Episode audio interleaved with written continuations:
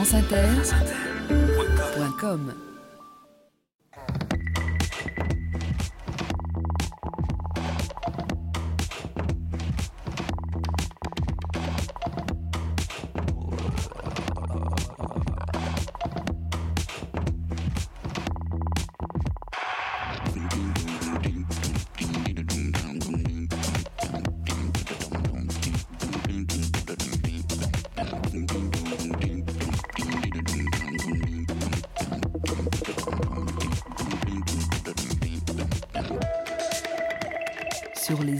Darwin, Jean-Claude Amezen. Bonjour à tous. Sur les épaules de Darwin, sur les épaules des géants. Les couchants et les générations, les jours dont aucun ne fut le premier, le soleil comme un lion sur le sable, les traces des longues migrations, les formes des nuages dans le désert, chaque remords, chaque larme, toutes ces choses qui furent nécessaires pour que nos mains se rencontrent, dit Georges Louis Borges dans le poème qu'il a intitulé Les causes. Les causes. Depuis toujours, l'humanité a cherché à comprendre ce qui avait fait naître le présent et ce qu'il pouvait y avoir au-delà de la réalité telle que nous la percevons, la ressentons, la vivons. Ce qu'il pouvait y avoir derrière la réalité et avant, dans le passé, qui pourrait permettre de l'expliquer. Ce qui, dans l'invisible, pouvait expliquer le visible, ce qui, dans les origines, pouvait expliquer notre présence et la présence du monde qui nous entoure et nous inclut. La trame de l'enchaînement des relations de causalité, la part de contingence et de contrainte, la part de hasard et la part de nécessité. Au-delà de nos intuitions, au-delà des apparences. Et depuis 150 ans, la biologie, les sciences du vivant ont commencé à dévoiler la trame invisible des forces à l'œuvre dans notre émergence et dans l'émergence de ce que Darwin appelait l'infinité des formes les plus belles et les plus merveilleuses, ces formes qui nous entourent et qui nous ont donné naissance. Et au cours de cette révolution, la réalité du monde vivant s'est transformée. Ce qui était évidence est devenu pour partie apparence. Ce qui était certitude est devenu pour partie illusion. Ce qui avait la plénitude de la réalité n'est plus que la perception de l'une de ces manifestations possibles. L'univers vivant est devenu plus vaste, plus riche. Plus riche de ce qui était invisible à l'œil nu, l'immensité de l'univers des cellules qui construisent et composent chaque être vivant, et plus riche de l'immense univers invisible des organismes unicellulaires, des bactéries, des virus qui nous entourent, nous envahissent ou nous habitent. À cette échelle, dans cette dimension jusque-là invisible, opèrent des forces, des relations de causalité qui rendent compte sous une toute autre forme de ce que nous percevons de la réalité. Mais ce que la révolution darwinienne a révélé est d'une autre nature encore. La dimension invisible dont elle a enrichi notre perception du monde vivant et de nous-mêmes n'est pas une dimension invisible dans l'espace, mais dans le temps. Un passé radicalement différent du présent, un passé jusque-là insoupçonné. Une immense succession de variations, génération après génération, au long de 3 à 4 milliards d'années, à partir d'une origine commune, qui a progressivement donné naissance à l'extraordinaire diversité des espèces actuellement vivantes et à l'extraordinaire diversité des innombrables espèces qui se sont éteintes et ont disparu au long du chemin.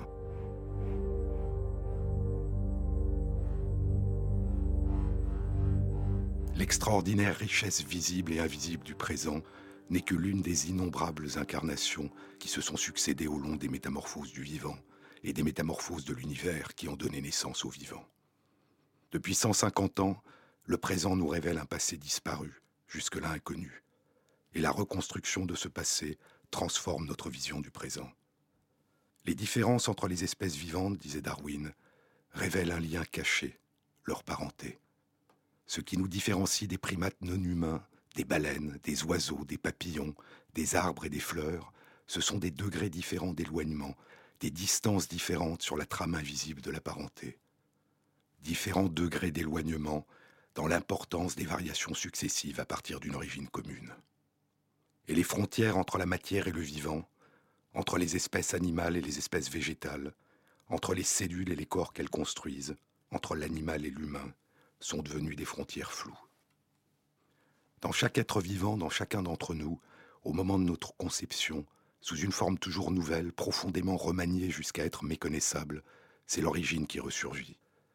Ce qui précède le début, tel est le jadis, dit Pascal Quignard. Ce qui précède notre début et qui est présent dans notre début. J'appelle jadis, dit Quignard, ce qui sourd aléatoirement de l'origine. À partir du jadis, c'est l'origine qui fait avalanche. Le vrai jadis, c'est l'inconnu à sa source. Ce qui soudain jaillit à chaque génération des origines, toujours le même et toujours nouveau, toujours différent, toujours encore une fois pour la première fois.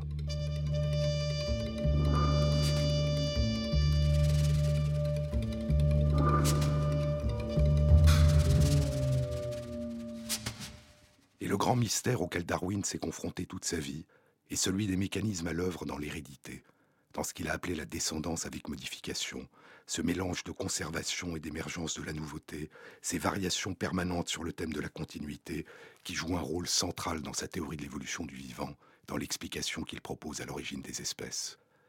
Ces tremblements continuels de l'hérédité au long des générations, ces petites différences entre parents et enfants, et entre les enfants des mêmes parents, sont pour lui le moteur même du foisonnement changeant de la diversité des espèces. L'hérédité. Je vous ai parlé lors d'une précédente émission de certains des mystères de ce que nous appelons l'hérédité, et de la manière dont la recherche les avait au long d'un siècle de plus en plus dévoilés. Je vais aujourd'hui aborder avec vous d'autres dimensions de ce mystère. Elles concernent la grande question à laquelle Darwin a proposé il y a 150 ans une réponse dans son premier grand livre, La question de l'origine des espèces mais elle concerne plus particulièrement la question qui hantait Darwin depuis le début et qu'il a abordée douze ans plus tard dans un autre livre, La généalogie de l'homme, la question de l'origine de l'espèce humaine, la question de nos origines, la question des mécanismes qui ont conduit il y a plus de six millions d'années à la divergence à partir d'ancêtres communs, à la divergence entre ceux qui allaient nous donner naissance et nos plus proches parents non humains, les chimpanzés et les bonobos.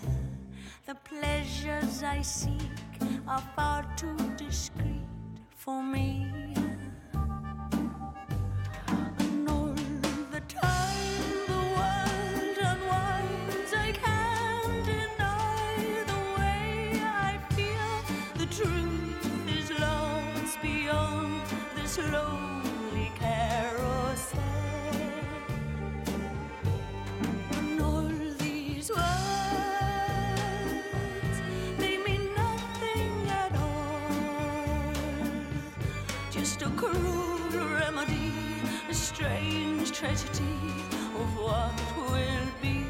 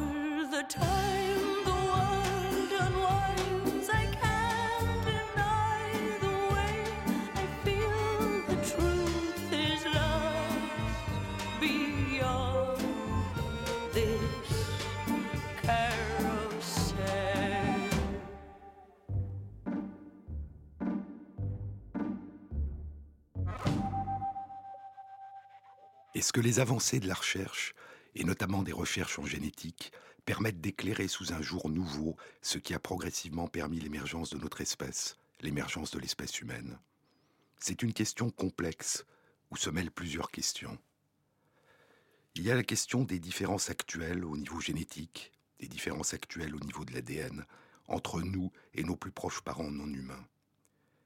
Et il y a la question de pouvoir déterminer parmi ces différences celles qui sont liées à notre propre évolution et celles qui sont liées à l'évolution depuis six millions d'années de nos plus proches parents non humains. La question de pouvoir déterminer parmi ces différences celles qui nous parlent d'eux et celles qui nous parlent de nous. Il y a aussi la question de pouvoir déterminer parmi ces différences celles qui nous ont apporté des caractéristiques nouvelles, par exemple des capacités nouvelles de défense contre certaines maladies infectieuses, mais qui n'ont pas a priori de lien avec ce que nous avons tendance à considérer comme étant le plus spécifiquement humain. Il y a la question de pouvoir déterminer parmi ces différences celles qui ne sont que le résultat de variations sans effet particulier, qui se sont accumulées après leur séparation, chez nos ancêtres et chez les ancêtres de nos parents non humains, ce qu'on appelle la dérive génétique aléatoire. Et c'est une question complexe pour une raison plus générale encore, que nous avons déjà abordée, et qui tient à la très grande difficulté de définir ce que nous appelons le propre de l'homme. Ces caractéristiques dont Darwin disait qu'elles étaient des différences de degré et non pas de nature. Et chaque fois que les éthologues, depuis une cinquantaine d'années, ont exploré l'une de ces caractéristiques que nous considérons comme le propre de l'homme, chez nos parents non humains les plus proches et parfois plus lointains, ils ont découvert des prémices de ces caractéristiques, qu'il s'agisse du langage, de l'utilisation d'outils, de formes de transmission culturelle, de perception des intentions des autres, d'empathie ou de la capacité de se reconnaître dans un miroir, confirmant ainsi les intuitions et les découvertes de Darwin des différences de degré et non de nature. Et dans notre propre espèce, à partir d'un certain seuil, mais lequel la culture permet de faire réémerger de manière cumulative et évolutive à chaque génération, dès le début de la vie, dans les relations entre parents et petits-enfants, des caractéristiques humaines qui ne sont probablement pas préexistantes en tant que telles dans notre héritage biologique, mais plus simplement préexistantes sous forme de potentialité. Mais avant de nous demander quelle pourrait être la nature des différences héréditaires biologiques liées à la transmission de gènes, d'ADN ou d'autres molécules, quelles pourraient être ces différences qui seraient capables de rendre compte de ce qui nous sépare de nos plus proches parents non humains, essayons de poser la question d'une autre manière encore.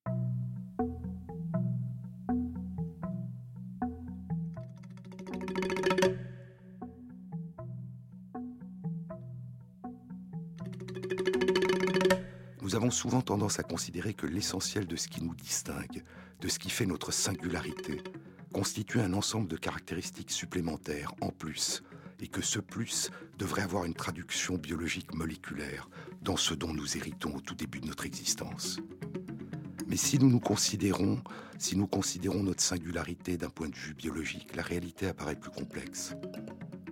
L'une des caractéristiques biologiques qui nous est propre et nous distingue de nos plus proches parents non humains est une caractéristique qui a donné à l'éthologue Desmond Morris, il y a plus de 40 ans, le titre d'un livre devenu célèbre, Le singe nu.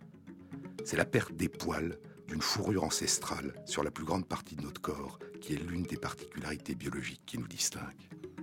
Cela pourrait-il au niveau de l'ADN se traduire aussi par une perte? Une autre caractéristique essentielle que nous partageons avec nos plus proches parents non humains mais qui nous distingue de beaucoup, probablement de la plupart de nos autres parents mammifères, est la très grande immaturité, la très grande vulnérabilité du nouveau-né, qui se prolonge longtemps dans les premières années de l'enfance, une incapacité à survivre seul, sans la présence d'adultes qui le protègent. S'agit-il d'une perte de la vitesse de maturation Au contraire d'un gain, d'une prolongation de la période de maturation? D'un point de vue de notre développement mental, affectif, relationnel, intellectuel et culturel, la réponse est évidente. Mais que rechercher à un niveau moléculaire? Au niveau de notre ADN, devrait-on s'attendre à un gain, quelque chose en plus, ou à une perte, quelque chose en moins? Est-ce qu'on devrait s'attendre à un plus grand nombre de gènes ou à un moins grand nombre À des gènes plus utilisés par les cellules ou moins utilisés? Ou devrait-on plutôt s'attendre à des différences qui ne se traduisent pas en termes de plus ou de moins, mais en termes de nouveautés, de changements, d'émergence de l'altérité. Il y a une caractéristique qui apparaît clairement dans notre espèce comme un gain, un plus par rapport à nos parents non humains. C'est l'augmentation, le développement de la taille de notre cerveau, et en particulier de sa surface, du cortex cérébral.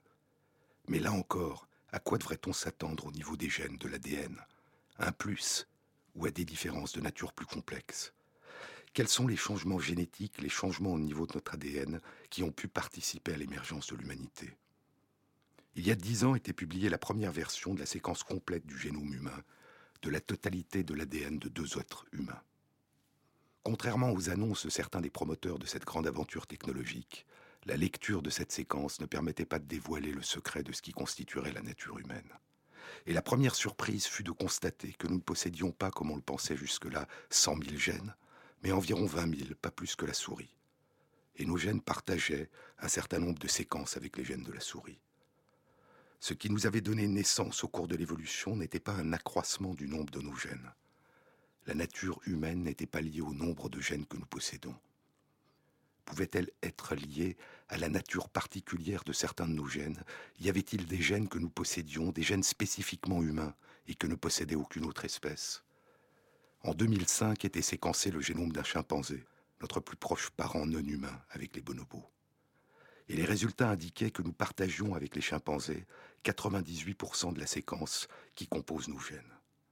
Ces 2% de différence étaient ce qui pouvait nous avoir fait émerger en tant qu'être humain Était-ce ce qui pouvait expliquer les différences non seulement dans l'anatomie et l'aspect du corps, mais aussi et surtout dans les capacités, les comportements, les réalisations Nadine, Nadine. Nadine, Nadine. Elle aime le jerk et la biguine. Nadine, Nadine. Elle aime Brando, elle aime James Dean. Nadine, Nadine. Elle adore Arizona Dream. Nadine, Nadine. C'est ce qu'on peut lire sur son profil. Nadine, Nadine. À l'agence, on l'appelle Staline. Nadine, Nadine. Les tirs au flanc, elle élimine. Nadine, Nadine. Parce que Nadine, elle est le trim. Nadine, Nadine. C'est la dernière devant son ordinateur. Elle est couscous, elle est tagine. Nadine, Nadine. Elle est soirée entre copines. Nadine, Nadine. Elle se sent libre, elle est célib. Nadine, Nadine. C'est ce qu'on peut lire sur son profil. Nadine, Nadine. Chez elle, c'est petit, alors Nadine.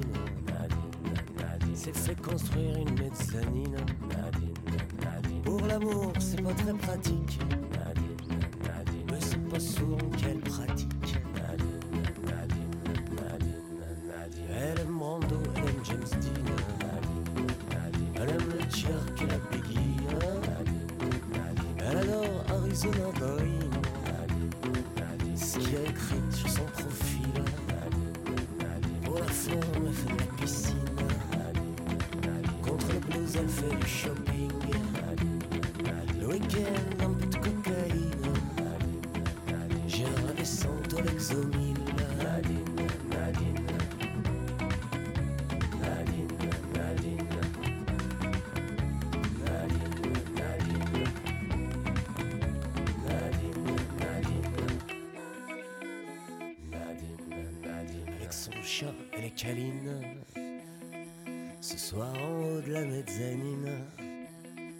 C'est vrai qu'il sent ce chat débile. Ni le Brando, ni le James Dean. Nadine, Nadine. Et sans la solitude, Nadine. Nadine, Nadine. Mais ça, c'est pas sur ton profil. Nadine, Nadine. Sur les épaules de Darwin, Jean-Claude Amezen. Comment naissent à chaque génération les formes des corps? Comment ont émergé, comment continuent d'émerger au long des successions de générations l'infinité des formes les plus belles et les plus merveilleuses des animaux et des plantes? Abandonnons un instant les années 2000, remontons dans le passé, revenons à Darwin. Darwin avait consacré à cette question l'avant-dernier chapitre de l'origine des espèces, le dernier chapitre avant la conclusion.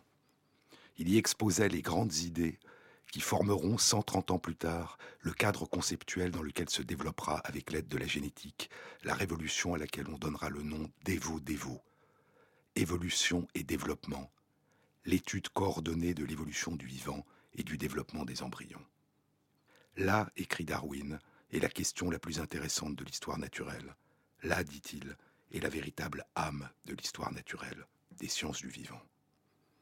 À partir de la descendance avec modification, à partir des variations de l'hérédité, ce sont des variations réalisées sur des thèmes ancestraux de développement de l'embryon qui peuvent, au tout début de l'existence, faire naître soudain la nouveauté et la diversité. Darwin propose que le développement de l'embryon est à la fois modulaire, des parties initialement semblables du corps pourront, en fonction des variations de l'hérédité, varier de manière isolée, sans entraîner une désorganisation complète et un effondrement de l'ensemble. Le développement de l'embryon, dit-il, est à la fois modulaire et intégré.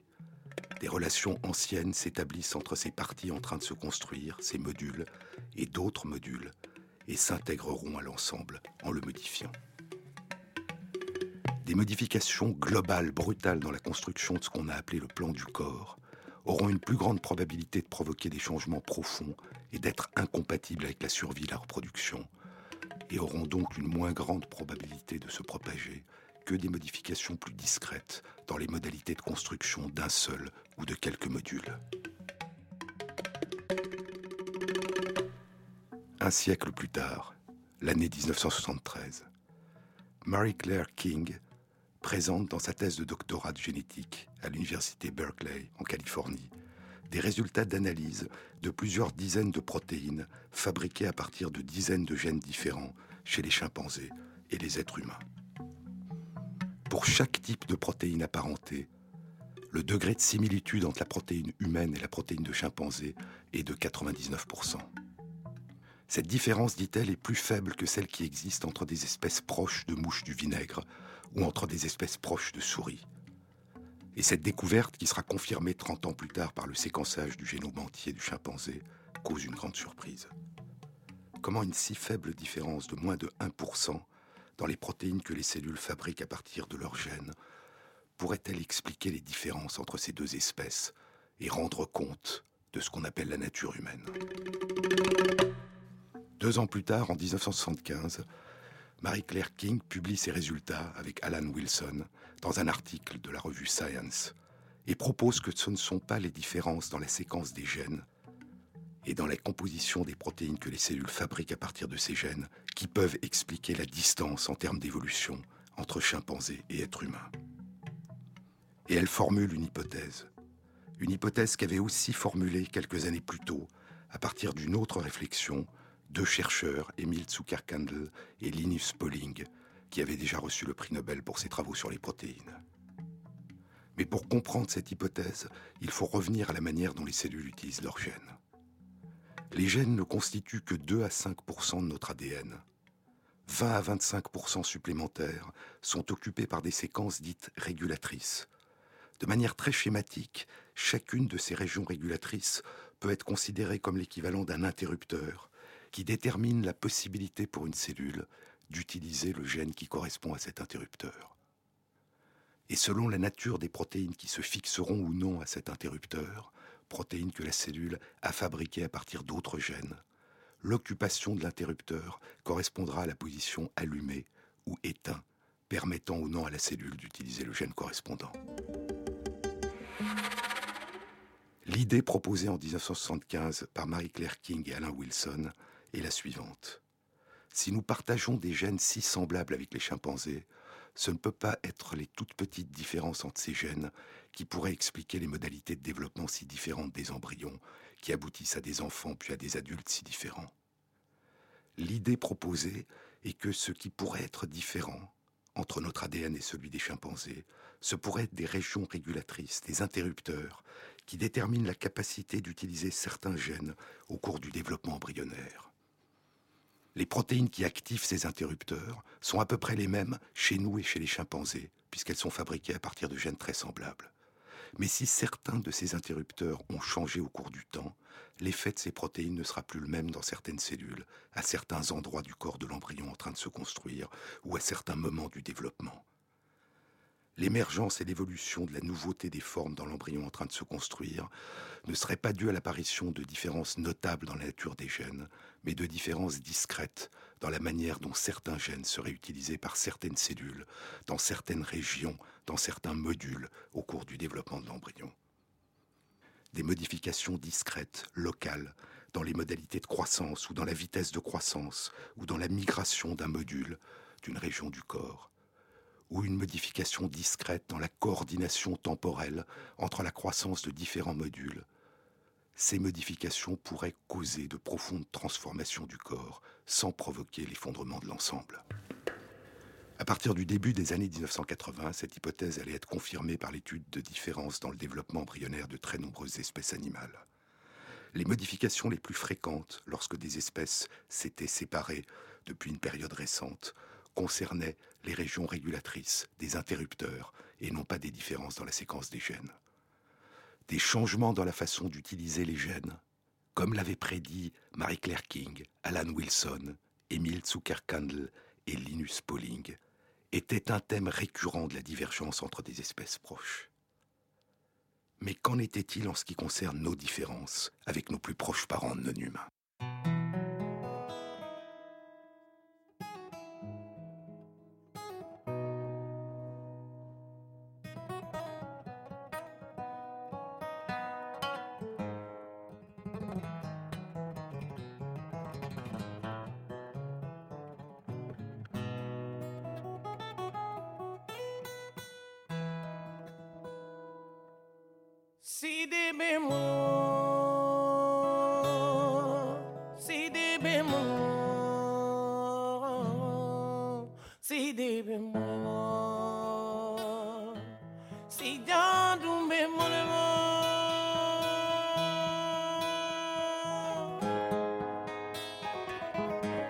Yalla kana njugu fa kana finke njugula. Kairan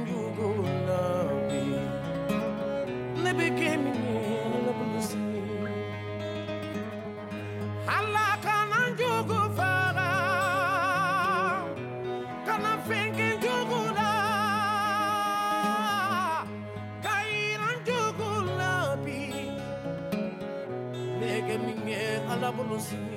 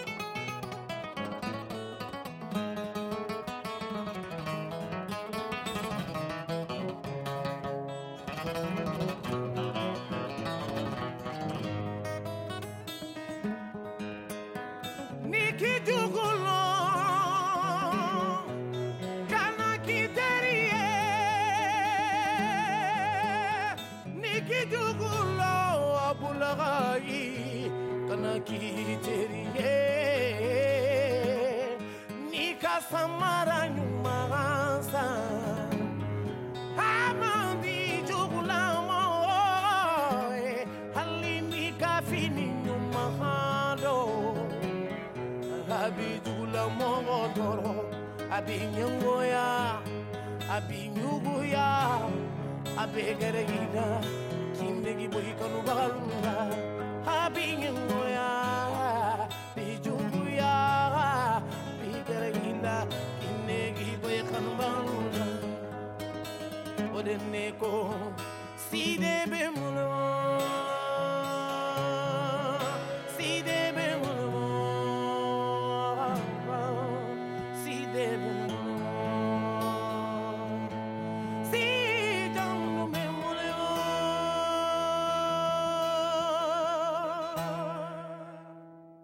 Jean-Claude Amezen. Y a-t-il, au niveau de notre ADN et au niveau de l'ADN de nos plus proches parents non humains, les chimpanzés, des différences qui pourraient rendre compte de ce qui nous sépare et nous distingue? Pourrait-il s'agir de certaines des différences minimes mais présentes entre un grand nombre de nos gènes? Pourrait-il s'agir de différences dans des régions régulatrices qui permettent aux cellules d'utiliser certains de leurs gènes? Ou pourrait-il s'agir d'autres différences plus globales encore dans la structure, l'organisation générale de l'ADN En effet, les chromosomes et même le nombre des chromosomes sont différents.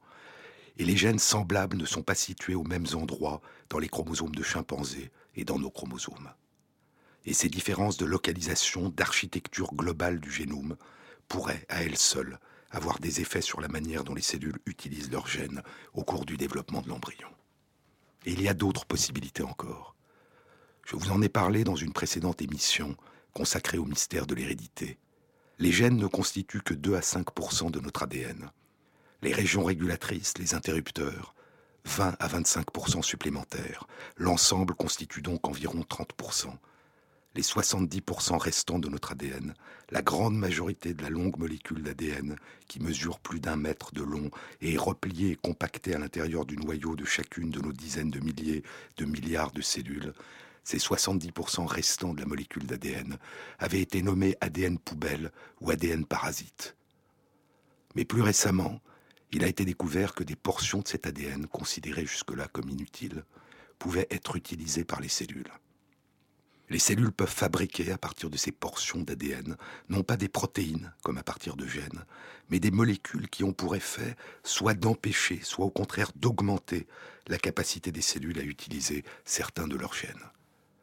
Et hériter de ces portions d'ADN, c'est donc hériter d'une capacité à fabriquer des molécules dont l'effet est semblable à ce que serait une perte ou au contraire une augmentation du nombre de certains gènes.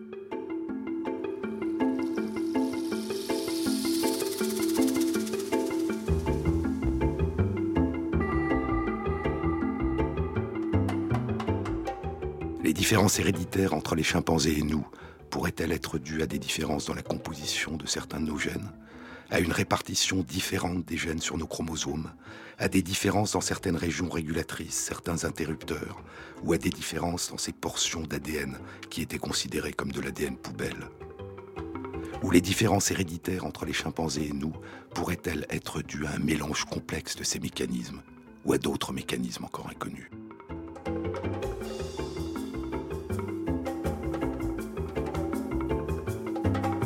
Y a un mois et demi étaient publiés dans la revue Nature les résultats d'une recherche qui abordait cette question d'une manière nouvelle. Les chercheurs ont analysé de manière comparative, comme cela avait déjà été fait auparavant, l'ensemble du génome du chimpanzé et l'ensemble du génome humain, ou plutôt l'ensemble du génome de plusieurs chimpanzés et l'ensemble du génome de différents êtres humains. Mais ils ne se sont pas limités à chercher des différences entre les deux. La question qu'ils ont posée prenait en compte la profondeur de temps de l'évolution ils se sont demandé s'il pouvait y avoir des régions dans l'ADN, quelle que soit leur nature, qui seraient conservées très semblables chez les chimpanzés, les singes et d'autres mammifères, et qui seraient différentes dans notre ADN. Non pas simplement des différences entre nous et nos plus proches parents non humains, mais des différences qui nous éloigneraient de la longue lignée d'ancêtres communs et de parents plus ou moins éloignés que nous partageons avec les mammifères.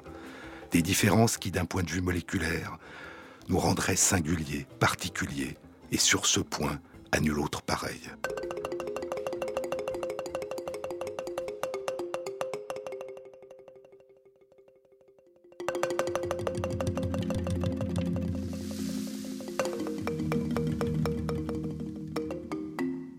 Les chercheurs ont trouvé une différence de cette nature. Mais contrairement à ce qu'on a tendance le plus souvent à attendre intuitivement, ce qu'ils ont découvert n'était pas un gain, des portions d'ADN qui nous seraient propres et qui seraient absentes chez nos parents mammifères.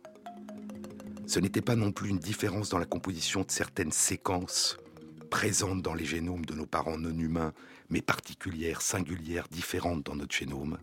Ce qu'ils ont découvert, c'est que notre ADN avait perdu des portions qui étaient présentes et semblables, conservées chez les chimpanzés, les singes rhésus macaques, la souris et d'autres mammifères. Ce qui semble nous distinguer par rapport à ce temps profond de l'évolution, par rapport à ce qui a été conservé, transmis de génération en génération au long de dizaines de millions d'années, ce serait une perte récente, datant au plus de 6 millions d'années. Une perte de 510 petites portions de notre ADN. Ce serait ce qui nous manque, un peu comme cette fourrure ancestrale que nous avons perdue et qui fait de nous des singes nus. 510 petits morceaux d'ADN avaient disparu. Est-il possible que ce qui nous a rendus humains soit une forme de libération partielle de certaines contraintes ancestrales?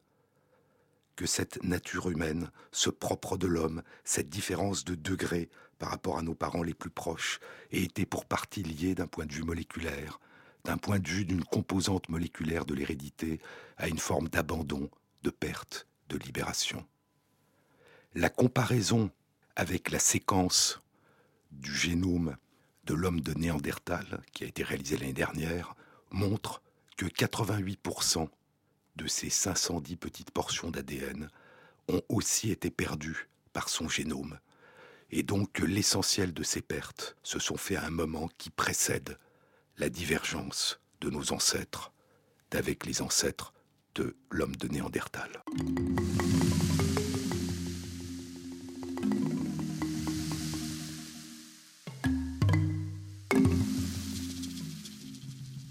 Mais à quoi correspondent ces 510 séquences d'ADN que nous avons perdues?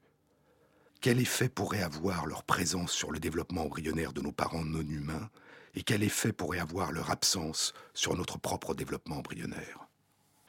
Ces 510 petites portions d'ADN que nous avons perdues ont des caractéristiques communes. À une exception près, qui avait déjà été identifiée il y a plus de 10 ans, 509 de ces 510 séquences ne correspondent pas à des gènes. Et comme l'avaient proposé Marie-Claire King et Alan Wilson il y a plus de 35 ans, ces séquences sont positionnées à côté de certains gènes et semblent être des régions régulatrices, des interrupteurs, des activateurs permettant aux cellules d'utiliser ces gènes.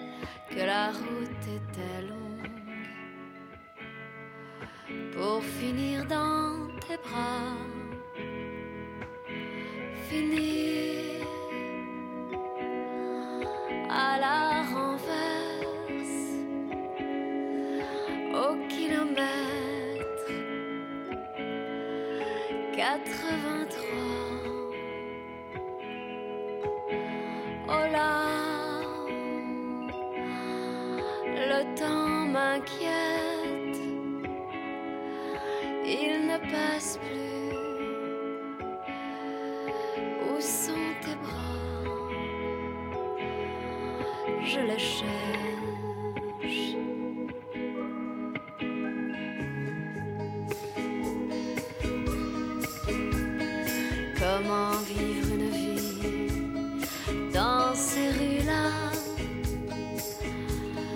dans ces artères blessées par des bâtisseurs pressés. Mieux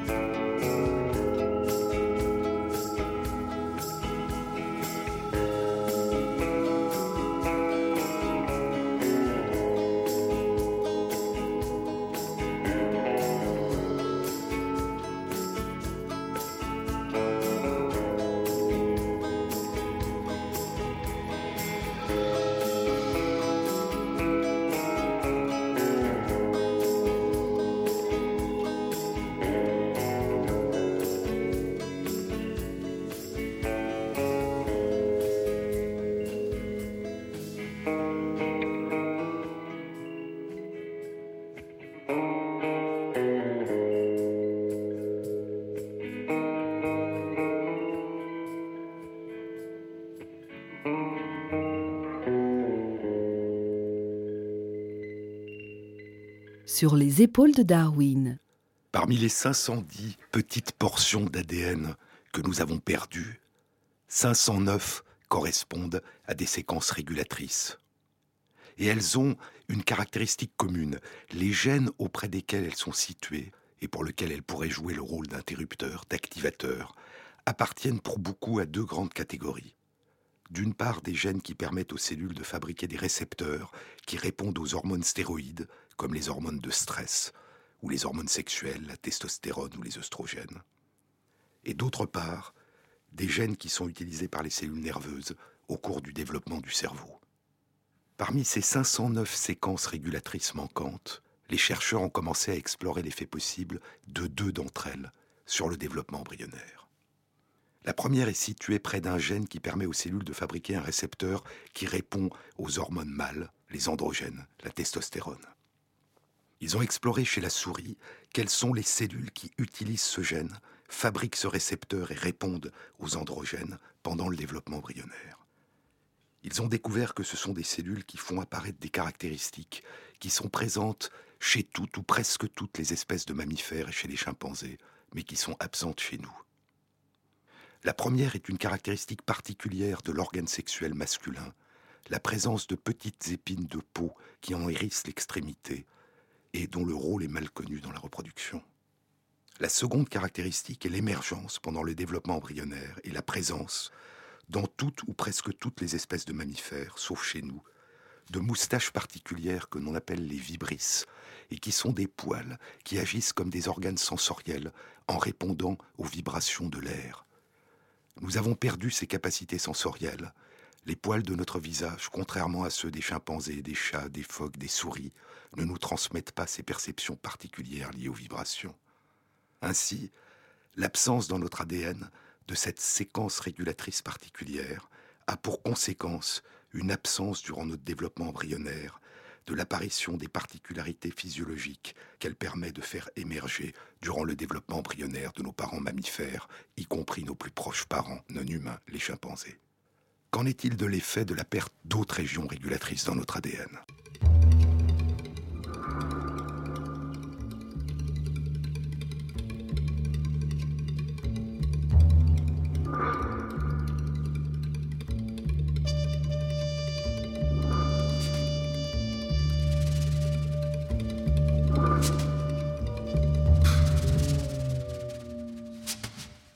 On a souvent tendance à penser que la perte d'un gène ou que la perte d'une région régulatrice de l'ADN qui permet à certaines cellules d'utiliser un gène, on a souvent tendance à penser que cette perte correspondra a priori, comme dans le cas que je viens de vous décrire, à la perte d'une caractéristique sur le plan biologique ou physiologique.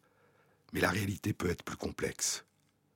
La plupart des phénomènes biologiques ne sont pas la conséquence de phénomènes de tout ou rien. Ils résultent d'équilibres entre des mécanismes antagonistes. Certains induisent ou augmentent le phénomène, d'autres, au contraire, le freinent ou l'inhibent. L'absence d'un phénomène biologique peut être due à une absence d'activation ou à la présence d'une inhibition, d'une répression. L'initiation d'un phénomène biologique peut être due à l'initiation d'une activation ou à une interruption d'une inhibition. En d'autres termes, si ce qu'on perd est un frein, la conséquence de cette perte peut être, de manière apparemment paradoxale, l'initiation ou l'amplification d'un phénomène biologique. Une perte peut se traduire par un gain, un moins par un plus. Et c'est ce que les chercheurs ont découvert lorsqu'ils ont exploré l'effet sur le développement embryonnaire d'une autre de ces 509 séquences régulatrices que nous avons perdues.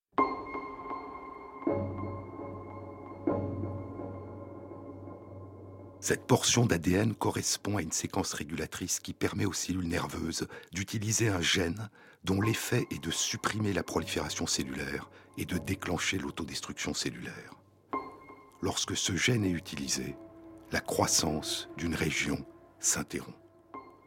Pendant le développement embryonnaire de la souris, cette séquence régulatrice est activée et le gène correspondant est utilisé durant certaines étapes du développement du cerveau. Et à ces étapes particulières, le développement de certaines régions du cerveau s'interrompt. La séquence régulatrice présente chez le chimpanzé, comme chez tous les mammifères, semble avoir le même effet. L'absence de cette séquence régulatrice dans l'ADN humain a probablement pour effet, à ces moments de notre développement embryonnaire, dans ces régions particulières de notre cerveau, de ne pas utiliser ce gène qui freine et interrompt l'expansion du cerveau.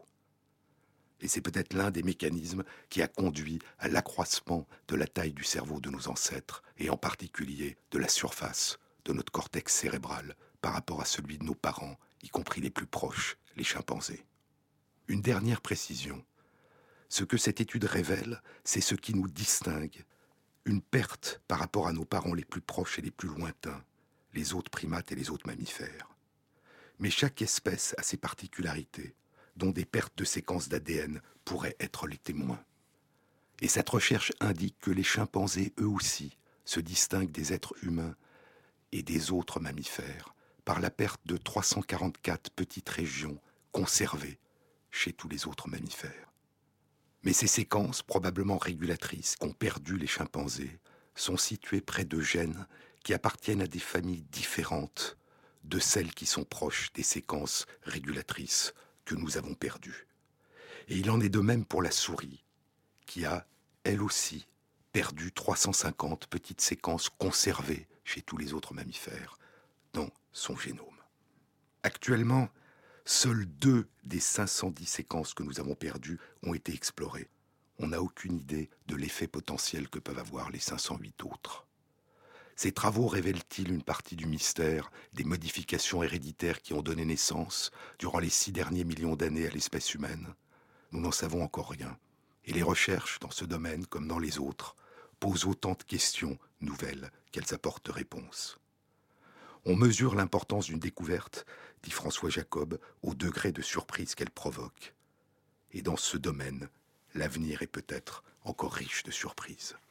Il y a eu, au cours de l'évolution, de très nombreux mécanismes d'émergence de la nouveauté. Certains de découvertes très récents, d'autres peut-être encore inconnus. Modification génétique, modification de l'ADN, modification épigénétique, symbiose, transfert horizontal de gènes, travail en nous de parasites génétiques mobiles, les transposons qui remanient notre ADN. Mais cette recherche, cette publication il y a un mois et demi dans la revue Nature, au-delà de cette dimension purement moléculaire, a des résonances plus larges. Elle nous rappelle que la nouveauté peut surgir en partie de ce que nous abandonnons, que nous sommes faits aussi de ce que nous avons perdu. Elle nous rappelle que, comme le pensait Darwin, l'évolution ne suit pas une direction particulière, ne procède pas obligatoirement par accumulation, par addition, elle transforme. Elle nous rappelle que perdre une partie est l'une des façons de se reconstruire, de se transformer, de renaître sous une forme nouvelle. Et naître, renaître, c'est à la fois revisiter les origines, la promesse de l'aube sous une forme toujours nouvelle, et avoir aussi la chance parfois, rétrospectivement, de s'être défait d'une partie de ce qui nous emprisonnait dans le passé.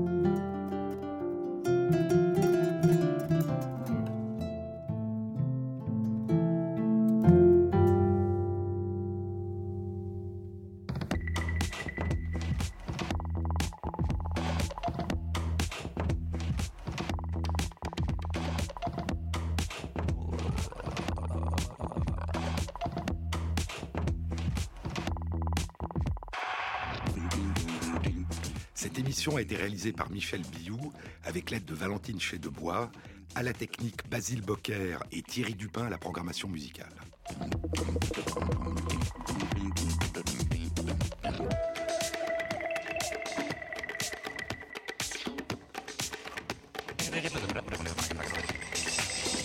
Bon week-end à tous, à la semaine prochaine.